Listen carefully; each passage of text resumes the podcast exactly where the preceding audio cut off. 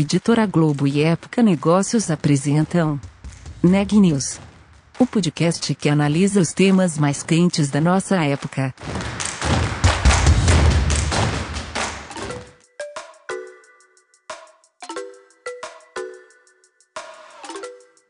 Olá, meu nome é Daniela Frabasile, eu sou da Época Negócios e esse é mais um episódio do Neg News, nossa série de podcasts sobre a pandemia do novo coronavírus e seus impactos sobre as empresas e a economia.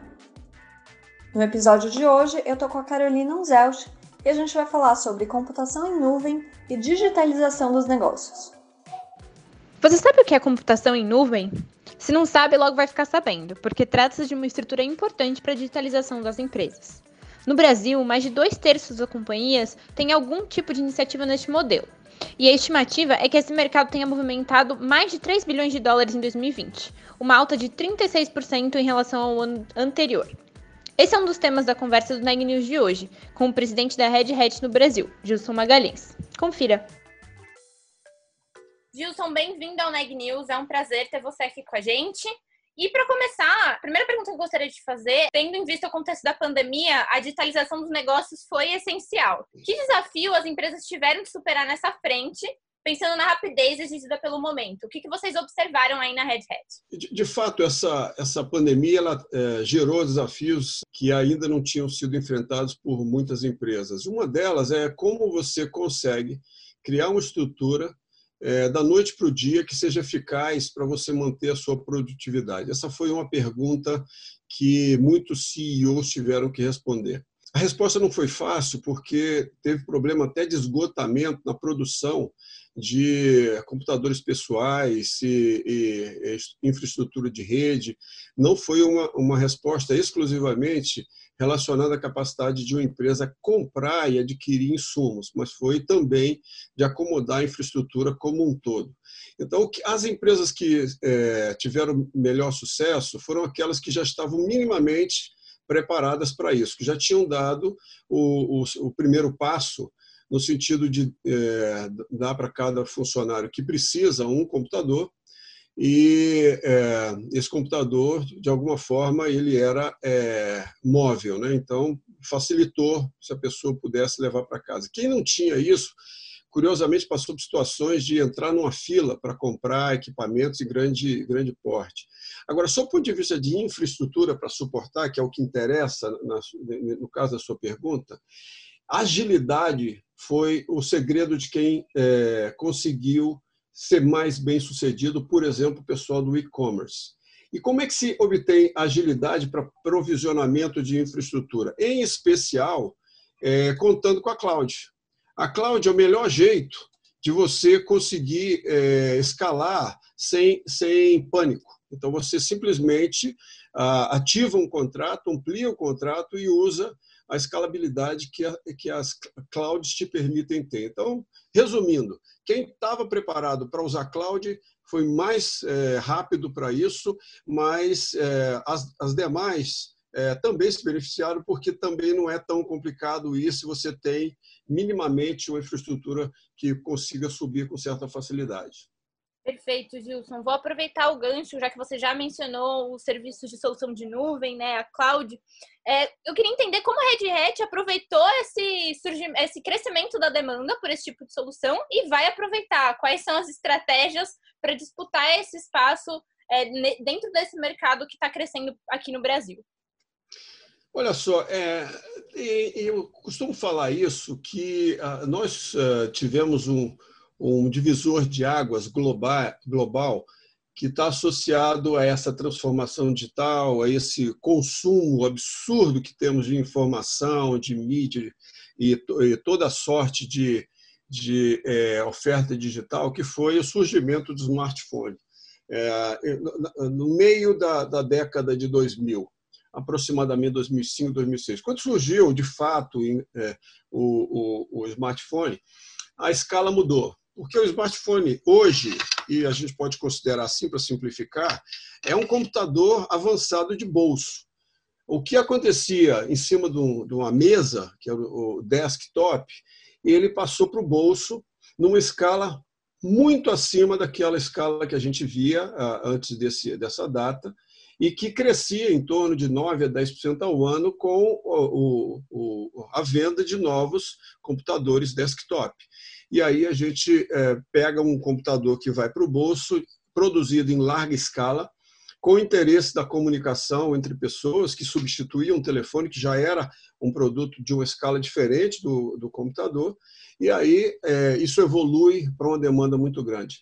A reboque disso, né, para você é, conseguir atender essa explosão de, de consumo de recursos computacionais, foi necessário também surgir uma nova oferta de software porque a oferta anterior, até aquela data, era uma oferta de software proprietário, que você pagava por licença de uso.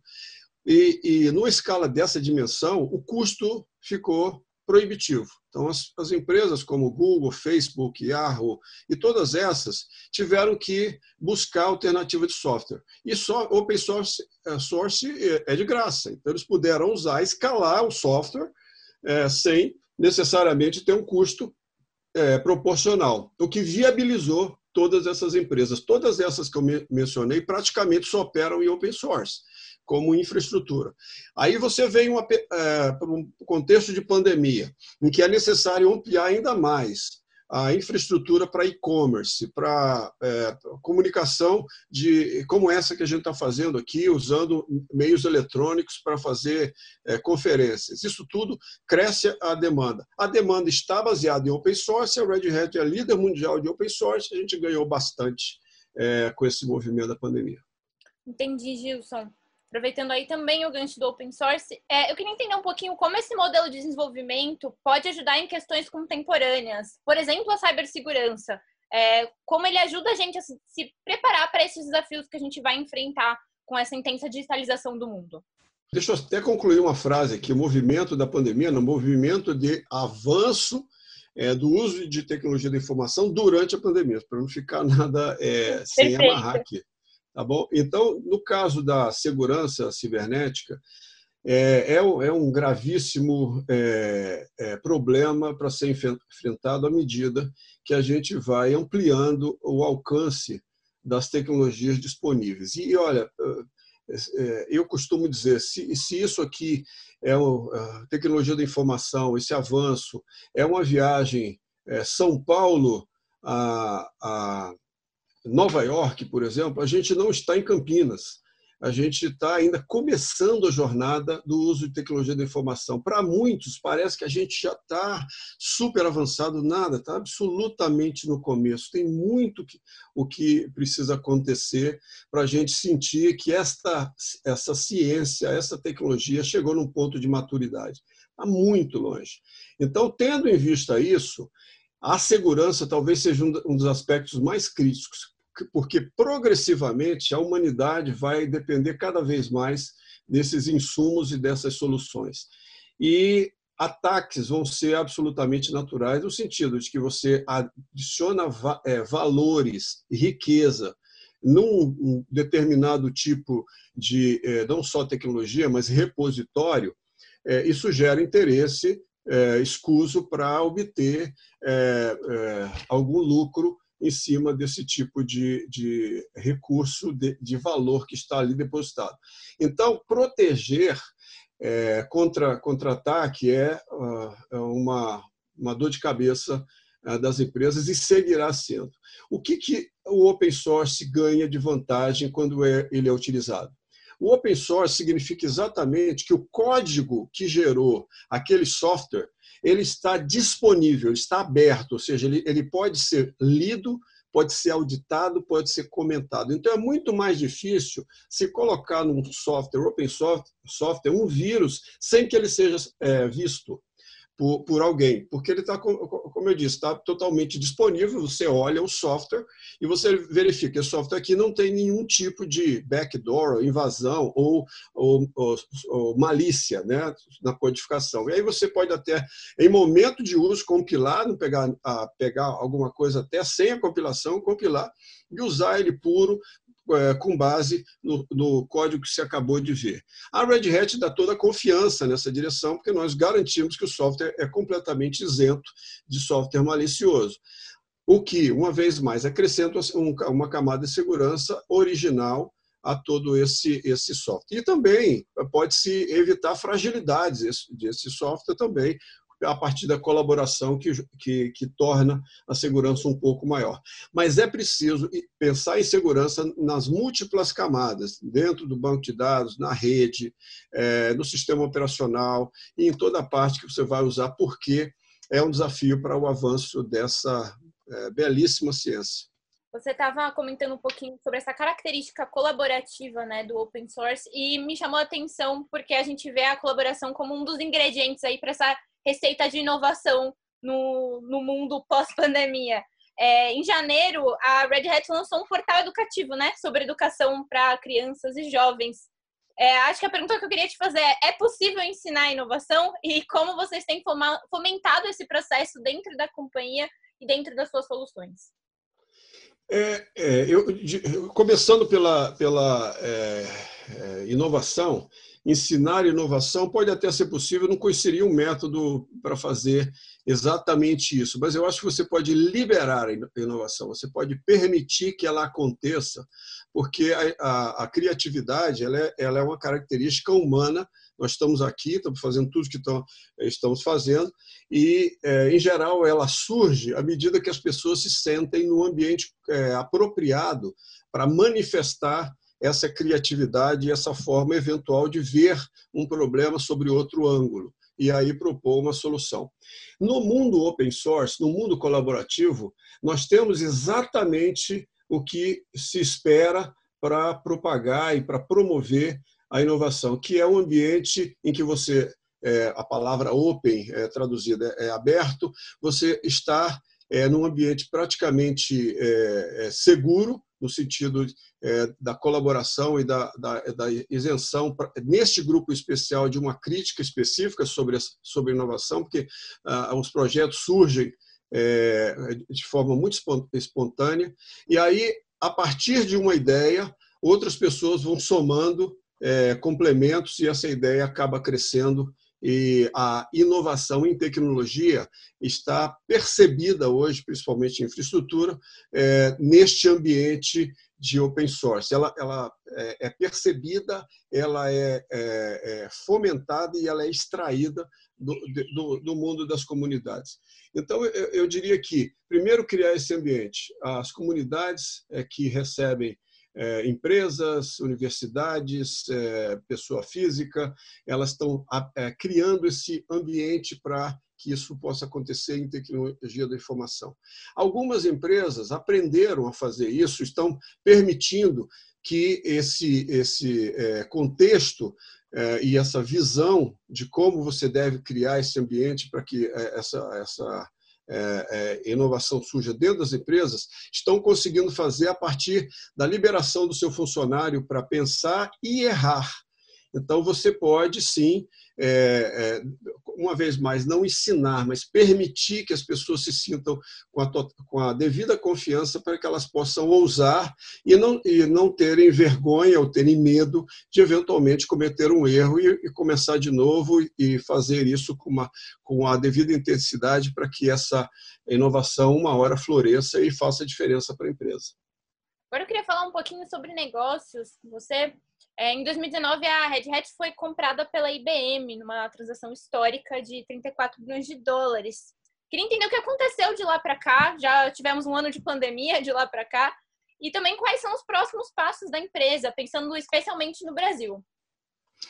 É, primeiro, o, o comentário é, sobre, sobre a questão do valor e o que foi isso para o mercado global e para o mercado de TI. É, a IBM pagou 34 bilhões para uma, uma empresa que não tem nenhuma patente. Olha que coisa interessantíssima. E a pergunta que fica no ar é: o que, que vale tanto se você não tem ativos físicos? A Red Hat não possui nenhum prédio e ela não tem nenhuma patente. O que a IBM comprou? E a resposta é um modelo de negócio é, baseado é, num controle ou numa capacidade de fazer uma transformação em cima de uma fonte de inovação importante. Então, nós temos essa capacidade de transformar soluções abertas, open source, em soluções enterprise, empresariais. Nós criamos esse modelo de negócio há 20, mais de 25 anos atrás, de como você transforma isso em alguma coisa que uma empresa pode consumir e ter paz de espírito para usar em larga escala. E a gente consegue também tocar nas principais demandas de infraestrutura das grandes empresas que estão associadas a essa modernidade que eu comentei, de cloud, rede, é, disponibilidade, elasticidade. A gente faz tudo isso e promove software que é, garante que isso aí vai poder acontecer de forma eficaz e a, é, é, com custo bem melhor. Então, há uma justificativa para isso. E a palavra que está por trás é inovação, tanto dos produtos oferecidos quanto o modelo de negócio. Foi por isso que a IBM pagou 34 bilhões de dólares. Como está isso hoje? Para, para que lado nós estamos avançando? A Red Hat complementa a oferta da IBM é, de forma muito justa e, importante para o consumidor final de tecnologia da informação. Nós temos a tecnologia que habilita as empresas a serem ágeis, a serem competitivas e conseguirem é, usar todo esse mecanismo de inovação e de transformação empresarial, que a gente chama de transformação digital, para criarem um diferencial para suas empresas. É preciso fazer isso com agilidade. Os produtos Red Hat conseguem fazer isso. Só que, veja, muitas dessas empresas estão é, vivendo uma realidade que funciona a partir do paradigma anterior, é, que a gente hoje chama de legado, mas foram soluções que trouxeram as empresas até aqui, só que agora essas soluções elas precisam ser modernizadas, elas precisam ganhar um pouco mais de velocidade. A palavra elasticidade é importantíssima, porque eu disse, o, o smartphone ele veio transformar a escala. Então, o cliente dessas novas empresas, ele pode estar em qualquer parte do mundo e ter qualquer escala. Antigamente, um banco, uma financeira, uma seguradora, ela lidava com o mercado relativamente restrito, porque estava dentro, eventualmente, daquele país, daquele estado, daquela cidade. Hoje, você não tem mais fronteira, você pode vender, se fizer é, é direito o seu trabalho, alguns dos produtos, ou muitos dos produtos, no mundo inteiro, e a escala pode explodir. Para isso, você tem que ter poder computacional. E se você usar o modelo anterior para crescer exponencialmente, dificilmente você vai ter uma equação financeira que sustente esse crescimento. Então, o open source entra aí para gerar essa elasticidade. A IBM ajuda as empresas a caminhar essa jornada de sair do ponto A, que é o ponto onde se está, que eu chamaria de legado, para o ponto B, onde está agilidade e elasticidade, e essa capacidade de, de atender a uma grande escala, sair daqui para ali. E isso passa por usar tecnologias, por exemplo, como cloud. Porque cloud você vai pagar em função da sua demanda, e a demanda pode surgir ou não.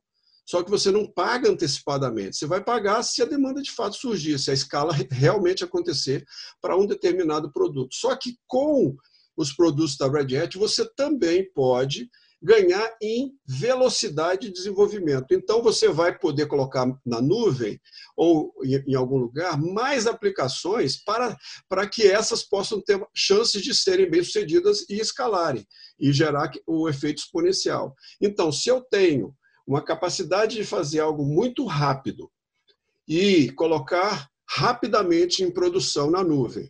E este local onde eu coloquei, que é a nuvem, ela consegue escalar rapidamente. Então, se eu coloquei muitos produtos à disposição e um deles é, ganha tração e ganha velocidade, eu estou totalmente amparado porque a nuvem me faz escalar. Então, a inovação está totalmente estimulada a partir do, do, do do princípio que eu não preciso crescer internamente todo o meu recurso computacional para, eventualmente, se alguém trouxe uma ideia legal e ela funciona, eu ter eh, condições de fazê-la escalar. Se eu depender do que eu tenho dentro de casa, eu inibo a inovação. Eu, eu imagino que deva, deu para perceber isso. A nuvem ele te dá liberdade e os produtos de DevOps, que é o que a gente oferece, te dá velocidade. Então, você junta disponibilidade com velocidade, aí você tem uma equação de transformação digital realmente eficaz para as empresas ganharem competitividade. Bom, para finalizar, eu gostaria de falar um pouquinho sobre o fato de que a solução da Red Hat é a base para a infraestrutura do Pix, né? Que está sendo utilizado aí já há uns meses em todo o Brasil. Quais são as tendências quando falamos de tecnologia e sistema financeiro? E onde mais a Red Hat pensa em atuar nesse sentido? Ótima pergunta, e te agradeço por ter feito. É, o, o Pix, ele, ele é uma iniciativa do Banco Central que, desde a origem, nós é, elogiamos. E a gente é, elogia é, todo o conceito. O Banco Central acelerou esse processo no Brasil, contra até é, algumas é, é, vertentes que diziam que a gente tinha que, tinha que fazer mais lentamente e, e segurar um pouco a, o avanço de, dessa tecnologia. O Banco Central disse: não, eu quero fazer numa determinada velocidade e estabeleceu uma arquitetura extremamente moderna, muito eficaz e de menor custo. Foi, um, foi uma vez mais um tiro sensacional é, que eles fizeram e nós tivemos a, a virtude de ganhar concorrência com tecnologias que a gente dominava. E hoje é um sucesso para eles e para nós. Para onde vai? Tem várias, várias etapas vindo aí. Tem, tem o, o Open Banking, que vai fazer uma tremenda revolução na forma como a gente lida com o mercado financeiro. Nós vamos ter os nossos dados à nossa disposição para conectar com aplicativos, conectar com outros bancos, com outros agentes financeiros, e isso vai permitir que tenhamos uma gama de informação, informações para a nossa gestão e para a gestão de empresas jamais vista. Vai também nos permitir ter acesso a uma quantidade enorme de ofertas que é, hoje a gente não consegue com os mecanismos que, que, temos, fazer as devidas comparações. E vai ser possível fazer comparações, vai ser muito mais fácil consumir o que o mercado financeiro oferece. E, por último, lá na frente, é, vem também o, o, o, o, mercado mais aberto, Open Finance, que, que é, de fato coloca um novo paradigma na nossa relação com o mercado financeiro. O Brasil está avançando positivamente, muito bem orquestrado é, pelos os agentes do setor e, e, já somos, de certa forma, um destaque no mundo no que diz respeito a avanço tecnológico no mercado financeiro eu acho que a gente vai para uma posição de destaque ainda maior com essas decisões que estão sendo tomadas e na velocidade que estão sendo.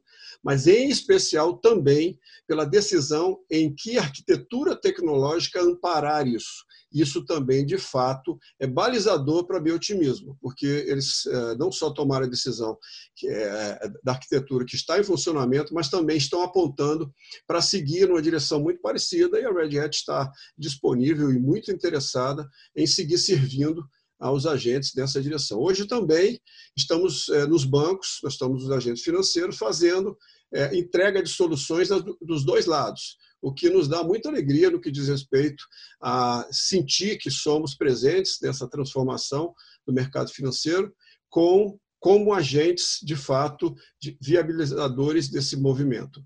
Muito otimista com relação ao Brasil, estamos dando o passo correto, mas tem muita coisa por vir por aí e a Red Hat seguramente vai estar presente na maioria dos grandes negócios que, que virão nessa direção. Notícia do dia. Cientistas brasileiros comprovaram a infecção simultânea por duas variantes de coronavírus. Foi a primeira vez que os especialistas comprovaram esse fato no mundo. O grande risco da co-infecção é a recombinação dos genomas das linhagens presentes no organismo. O processo poderia gerar novas variantes, que poderiam ser mais agressivas ou mais transmissíveis. A farmacêutica Moderna e a IBM anunciaram nesta quinta-feira, dia 4 de março, um novo acordo para explorar tecnologias que facilitem o manejo e a distribuição de vacinas contra a Covid-19. As empresas usarão inteligência artificial, blockchain e nuvem híbrida nesse processo. As companhias afirmam que pretendem melhorar a confiança nas campanhas de vacinação e aumentar as taxas de imunização entre as principais medidas estarão soluções de gerenciamento de vacinas que forneçam a rastreabilidade de ponto a ponto e abordagem de potenciais interrupções na cadeia de suprimentos. Até o dia de hoje, o Brasil tem 260.970 óbitos confirmados por Covid-19. Só nas últimas 24 horas foram 1.699 mortes em decorrência da doença. O Neg News de hoje fica por aqui. A gente volta amanhã.